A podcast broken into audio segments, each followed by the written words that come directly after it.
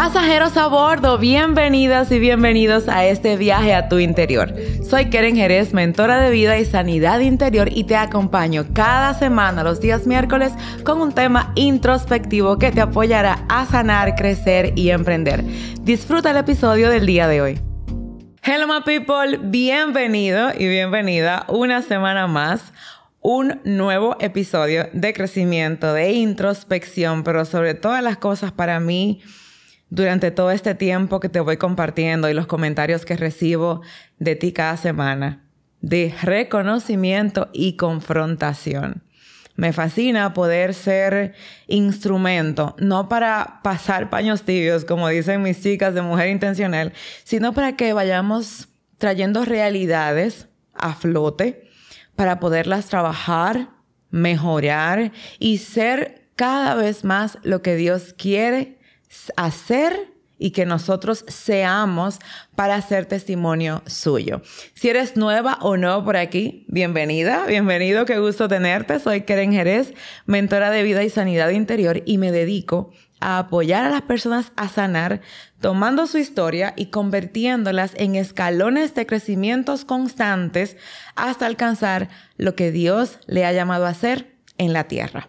Si es el primer video que ves, antes de iniciar, quiero decirte que esta es la segunda parte de la, digamos, el tema de los seis pilares de todo ser humano. Así que si no has visto el primer video, te lo voy a dejar por aquí arriba para que vayas a disfrutarlo y luego entonces vengas a este para que le demos seguimiento y lo llevemos en orden. Si sigues aquí, voy a suponer que ya lo viste, así que vamos a darle continuidad a la segunda parte de los seis pilares de la vida del ser humano, donde vamos a trabajar los últimos tres, que como te decía en la sesión pasada, son fuertes porque son los que determinan lo que vas a hacer. Los primeros hablaba de tu ser, de autoconocimiento, tu mundo interior, de identidad, todo lo que portas y de heridas emocionales sobre lo que tu alma específicamente contiene. Ahora bien, una vez que hemos atravesado estos tres y que ya lo hemos identificado, hemos hecho introspección y ya espero que te hayas dispuesto a comenzar tu proceso de regeneración, que es justamente lo que trabajo en el instituto, que durante seis meses te apoyo a ir paso por paso en estas áreas. Aquí debajo te voy a colocar el link con toda la información. Entonces podamos ir a lo que todos estamos buscando. Todos estamos buscando una pareja. Todos siempre queremos ese amor compartido, que tener a alguien que me complementa y que me complete y por eso es nuestro pilar número cuatro. Relaciones idóneas. Esta etapa de nuestras vidas se llama necesito una pareja. Es más, hay muchas que todavía están solteras y digo muchas porque mi comunidad eh, fuerte a quienes apoyo somos las chicas y a veces estamos así como que el, idóneo para cuándo y cuándo es que papá Dios me va a mandar mi Adán. El tema es que Adán llega cuando yo me conozco porque si no me conozco, voy a camuflajear mi identidad para llamar la atención de mi Adán y ser lo que él quiere que yo sea, que yo entiendo que es así. Cuando yo no tengo mi identidad clara, me convierto en la persona en quien amo, en quien confío. Me convierto en la réplica de aquella persona que admiro. Y se supone que cuando yo me dedico a amar con intención y propósito a mi pareja, yo la admiro, la amo, la respeto, pero sobre todas las cosas reconozco su identidad y su valor partiendo de lo que ya conozco de mí. Yo no puedo tener relaciones idóneas cuando yo tengo heridas emocionales activas y sin dominio propio sobre ellas. Algo muy claro que quiero señalarte si ya escuchaste el video anterior. Las heridas emocionales no se van de nosotros. Nosotros sanamos los residuos que recordamos y aplicamos dominio propio con herramientas puntuales de acuerdo a la herida predominante en nuestras vidas. es como cuando te caes de la bicicleta en la adolescencia. Que, bueno, a mí me pasó. La Catalina de mi bicicleta se me entró detrás de la rodilla, arriba, perdón, en, mi pierna atrás. Yo todavía tengo la marca. Está sano. Eso no se me va a abrir otra vez ni va a, producir ningún efecto. Está sano. Pero ahí está la herida. Ahí, cada vez que yo puedo verla, recuerdo lo que me pasó. Lo muy poco que puedo recordar porque yo estaba muy jovencita. Y eso mismo pasa con nosotros. Cuando vivimos procesos de dolor, que lo sanamos, no es que lo olvidamos, es que ya no te duele y lo poco que recuerdas lo tomas como anécdota y no como un señalamiento ni a la situación ni a la persona que causó la situación o el dolor. Así que, para yo tener relaciones idóneas, yo necesito ser una persona idónea, pero no idónea para otros, idónea para mí. Yo necesito ser idónea para mí, porque cuando yo voy a amar a alguien, yo no voy a exigirle que me dé lo que yo no tengo, sino que le voy a dar de mi abundancia y de la abundancia de esa persona va a complementar lo que ya tengo. No es lo mismo que alguien llegue a tu casa y tú tengas la despensa vacía y que te diga, ¿y qué compramos para comer? A que tú tengas la despensa con comida, con enlatados, y que te pregunte, ¿qué hace falta para complementar? Es lo mismo. Cuando tú y yo unimos nuestras vidas a alguien, no puede ser a demanda, debe ser a compartir. Porque tener una relación de pareja no se trata de consumir.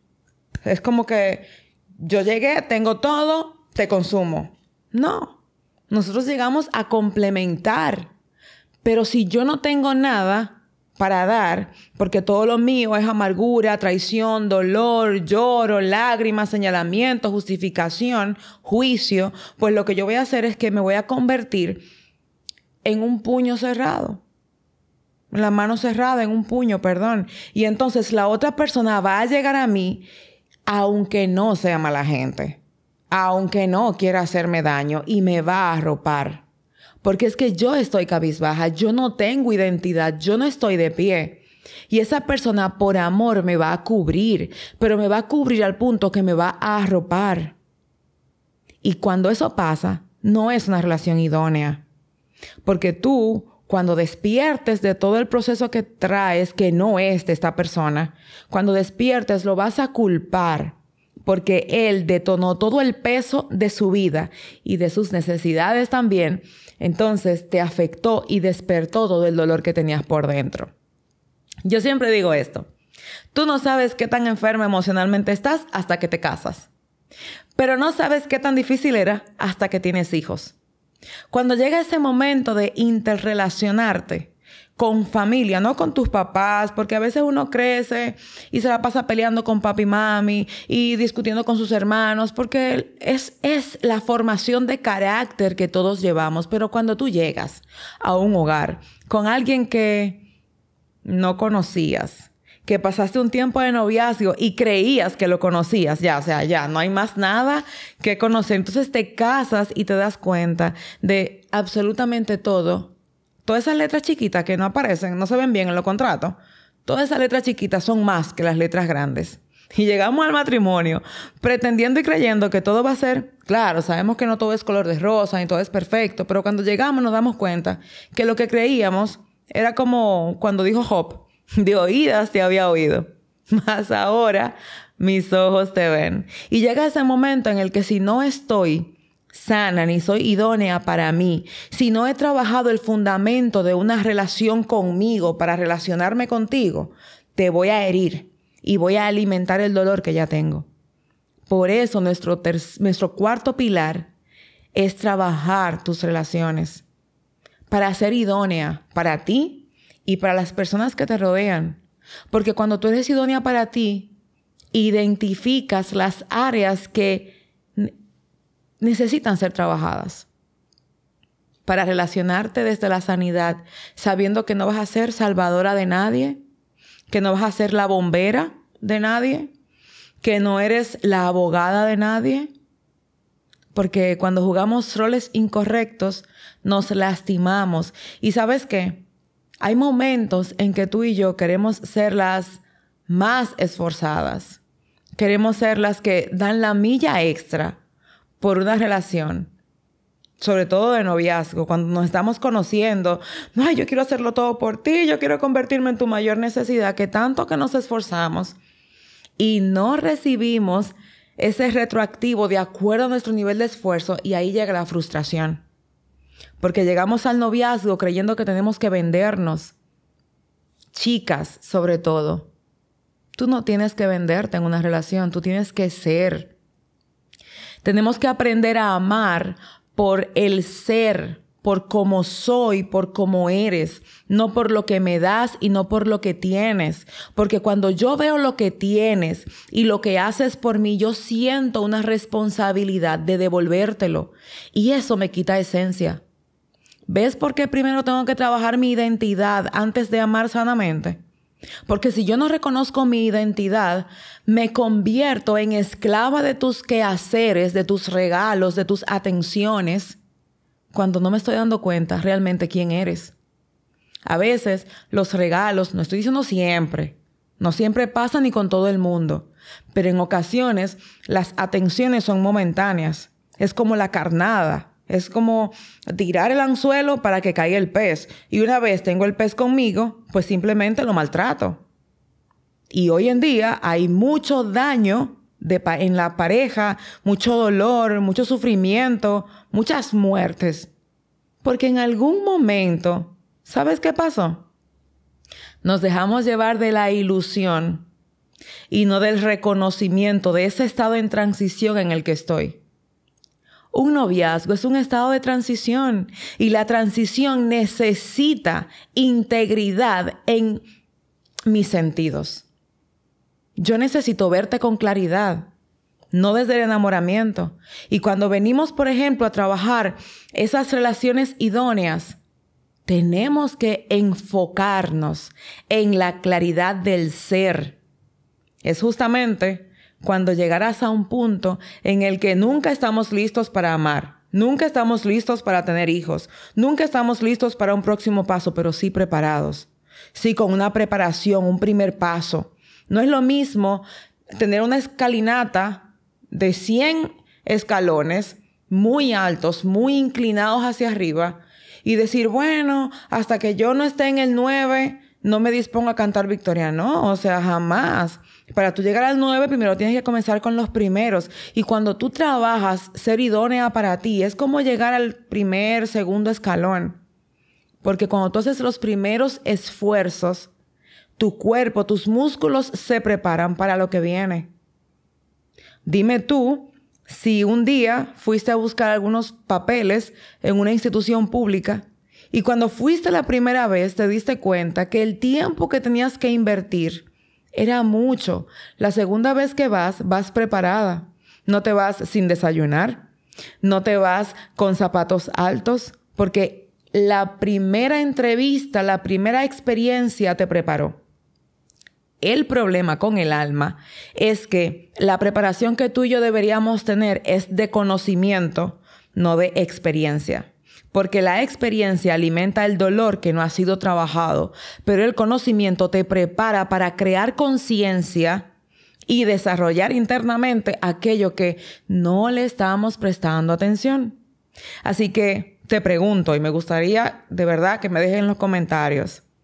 ¿Entiendes tú que te preparaste o que necesitas prepararte para tener relaciones idóneas?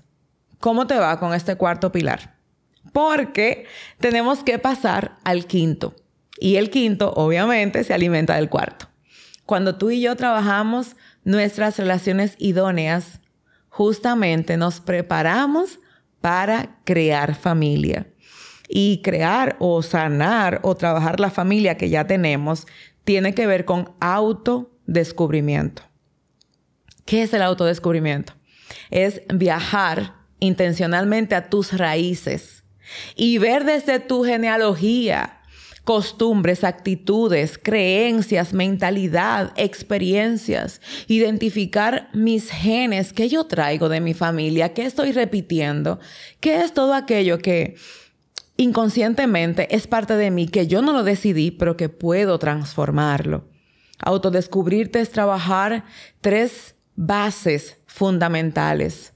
De dónde vengo, qué aprendí de esa familia de la que vengo y qué necesito trabajar con el fin de crear mi historia desde nuevos patrones. Muchos de nosotros, nuestros papás vienen de eh, experiencias no muy gratas.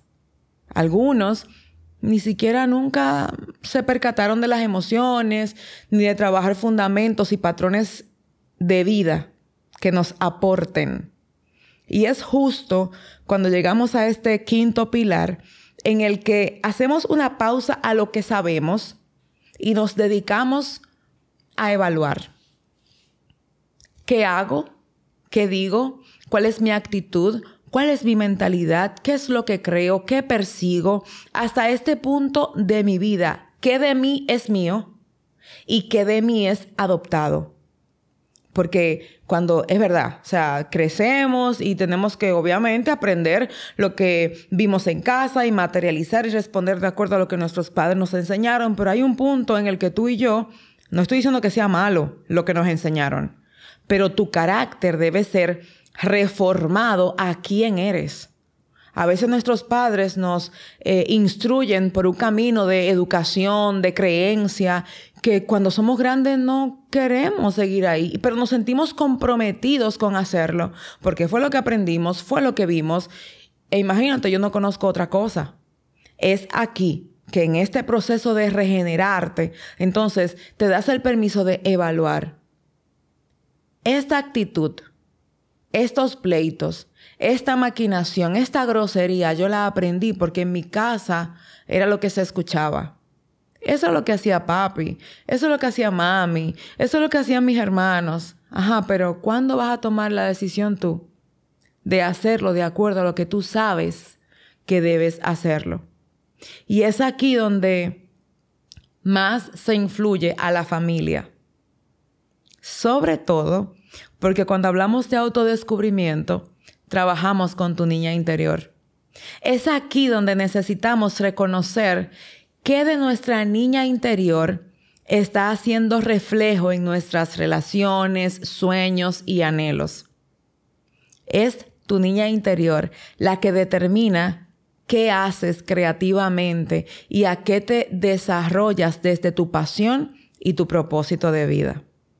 Y una vez tú tienes claro este entonces podemos emprender y estallar. Luego que hemos llegado a autodescubrimiento, es justamente cuando sabemos en realidad qué quiero.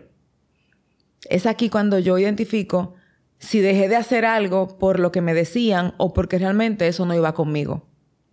Es aquí cuando yo identifico que lo que quiero hacer es lo que me corresponde o lo que vi en otros. Que mis miedos vienen de lo que yo he vivido o de lo que me infundieron. Que mis temores y mis limitaciones vienen porque yo he enfrentado procesos que han alimentado un poquito estos sentimientos o por experiencias de infancia que ni recuerdo, que fundamentaron una semilla de temor y que no me decidí en el camino de crecimiento a investigarla y a llamarme la atención para saber si realmente es parte de mí. Mi pregunta antes de pasar al próximo pilar. ¿Entiendes tú que debes autodescubrirte? ¿Cada qué tiempo estás trabajando contigo en esta área? ¿Qué de ti es claro para ti? ¿Realmente lo que estás haciendo hoy depende y viene de ti? ¿O todo es conducta aprendida que no has tenido el valor de reformar? Son preguntas súper básicas que, insisto, quiero que me la dejen en los comentarios porque vamos a pasar a la última, la que a mí más me fascina y se llama revalorización. Revalorizarte es evaluar tu valor y trabajarlo a fin de que los demás no tengan que dártelo, sino que tú lo produzcas. En muchas ocasiones estamos esperando que los demás valoren quiénes somos, lo que hacemos, nuestro esfuerzo, hasta dónde hemos llegado, pero cuando tú te revalorizas, no necesitas que absolutamente nadie te diga qué hacer ni para dónde ir, porque persigues una sola cosa, el propósito de Dios para tu vida desde una identidad clara, un autoconocimiento genuino, desde haber sanado y tener dominio propio sobre tus heridas emocionales, desde tener buenas relaciones idóneas, después de haberte autodescubierto y tener claridad hacia dónde va tu vida. Es aquí justamente donde podemos trabajar visión, propósito de vida, desarrollo de sueños e ideas de emprendimiento, enfocar qué va a ser de mi vida, qué voy a hacer con mi vida, cuál es el legado que voy a dejar. Es aquí cuando tenemos toda autoridad para liderar a otros porque ya me autolidero. Es aquí donde he vencido mis obstáculos y entonces me preparo incluso para crear los obstáculos y barreras que me decido enfrentar.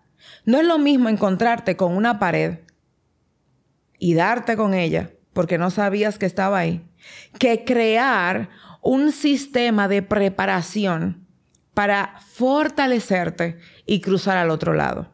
Y justamente es lo que hacemos en revalorización, un espacio para crear metas reales, genuinas e intencionales y tener herramientas para ponerla en práctica, porque cualquiera crea metas. Cualquiera tiene sueños. Pero ¿qué pasa con esos sueños y esas metas dos meses más tarde? ¿Qué pasa con ese vision board que hiciste? ¿Qué pasa con ese tablero de sueños donde tú te viste viajando? Eso ya se olvidó porque no se puede poner en práctica ni llevar a cabo metas cuando se tiene un mundo interior en desorden. Así que yo quiero preguntarte, ¿cuándo te dispones a revalorizarte? Con métodos y estrategias que ya estén probadas y aprobadas, donde otros también están obteniendo todos los recursos y cumpliendo sus metas y sus sueños. Todo esto es importante porque dice la Biblia en el libro de Jeremías que el Señor tiene planes de bien para nosotros, a fin de darnos el bien que nosotros esperamos y deseamos.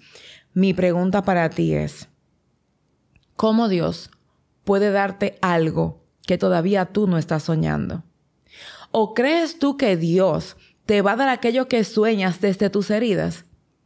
Que una vez tú despiertes y sanes, ya lo vas a desechar porque no iba contigo, porque solo lo querías desde el dolor que tenías y no desde la esencia que tú proyectas por la identidad clara que tienes en ti? ¿O crees tú que Dios te va a dar algo que desde tus heridas lo vas a matar? Es como que esa semillita o esa plantita que llega a tu mano que alguien te regala y que mm, tres meses más tarde, aún con todas las herramientas para que esa matita florezca, se muere. Cuando tú y yo no estamos bien por dentro, nuestro entorno tampoco está bien. Podemos aparentar, podemos maquillarnos, podemos subir muchas fotos lindas a las redes sociales, pero ¿sabes una cosa? Al final del día, en el secreto de tu habitación, es justamente donde redunda el eco que por falta de autoconocimiento tú y yo estamos teniendo. Mi pregunta final para ti hoy. ¿Hasta cuándo? ¿Hasta cuándo te vas a sentir cómoda, cómodo? con desear cosas y plasmarlas en una agenda y querer que se cumplan y tener un tablero frente al armario de tu habitación, pero al final pasan los años y sigue sucediendo lo mismo. Nada. Frustración, amargura, malestar, comparaciones. Estos seis pilares que te he compartido son básicos en tu vida. Y antes de sanar cualquier evento específico por el que hayas atravesado, hay que sanar el fundamento de tu vida.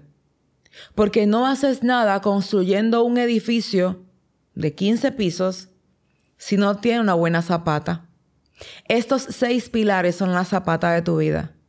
Es más, pongámoslo como una mesa de comer. Si tú le colocas un tope de cristal hermoso en seis patas que están calcomidas, ¿crees tú que se va a sostener para siempre ese tope? No se va a sostener. Lo que va a ocurrir es que se puede partir. Muy lindo, muy hermoso, muy, wow, lo que siempre anhelé. Ponle tú el nombre. El matrimonio, la empresa, el trabajo, la relación, los viajes. Ese es el tope de cristal. Hermoso. Pero si tus seis patas que sostienen ese tope no están en orden, probablemente tengamos rupturas, quebradizos, tengamos espacios eh, declinables y poco a poco al piso. A mí me gustaría que todo lo que Dios dijo de ti y diseñó para ti se mantuviera en tope y que cuando una patita esté chueca, la refuerces con conocimiento y sanidad, porque previamente están sanas. Hoy quiero invitarte a hacer estas evaluaciones y preguntarte, ¿entiendes tú que necesitas trabajar tus pilares? ¿Entiendes tú que necesitas regenerarte? te voy a leer en los comentarios y te aseguro que te voy a responder de acuerdo a lo que me dejes escrito aquí debajo. Y si puedo apoyarte, te voy a dejar las herramientas en los comentarios para que juntos podamos lograrlo. Yo me despido muy contenta. Si supieras que este es uno de los temas que hace mucho tiempo quería compartirte para generar esa conciencia. Porque a veces hablamos de sanar como si fuera algo eh, como muy lejano a mis posibilidades y muy poco necesario. Los seis puntos que te he mencionado entre la semana pasada y esta son prioritarios para todo lo que vamos a hacer en la vida. Una vez comienzas a trabajarlo, me vas a dar la razón y vas a preguntarte, ¿por qué no lo hice antes? Yo espero que comiences hoy y de verdad que me apoyaría, me gustaría bastante apoyarte en este proceso. Me despido por hoy esperando que nos veamos la próxima semana, que pongas tu alarma, porque todos los miércoles aquí estamos siendo integralmente intencional. Dios te bendiga, hasta la próxima semana, bye bye.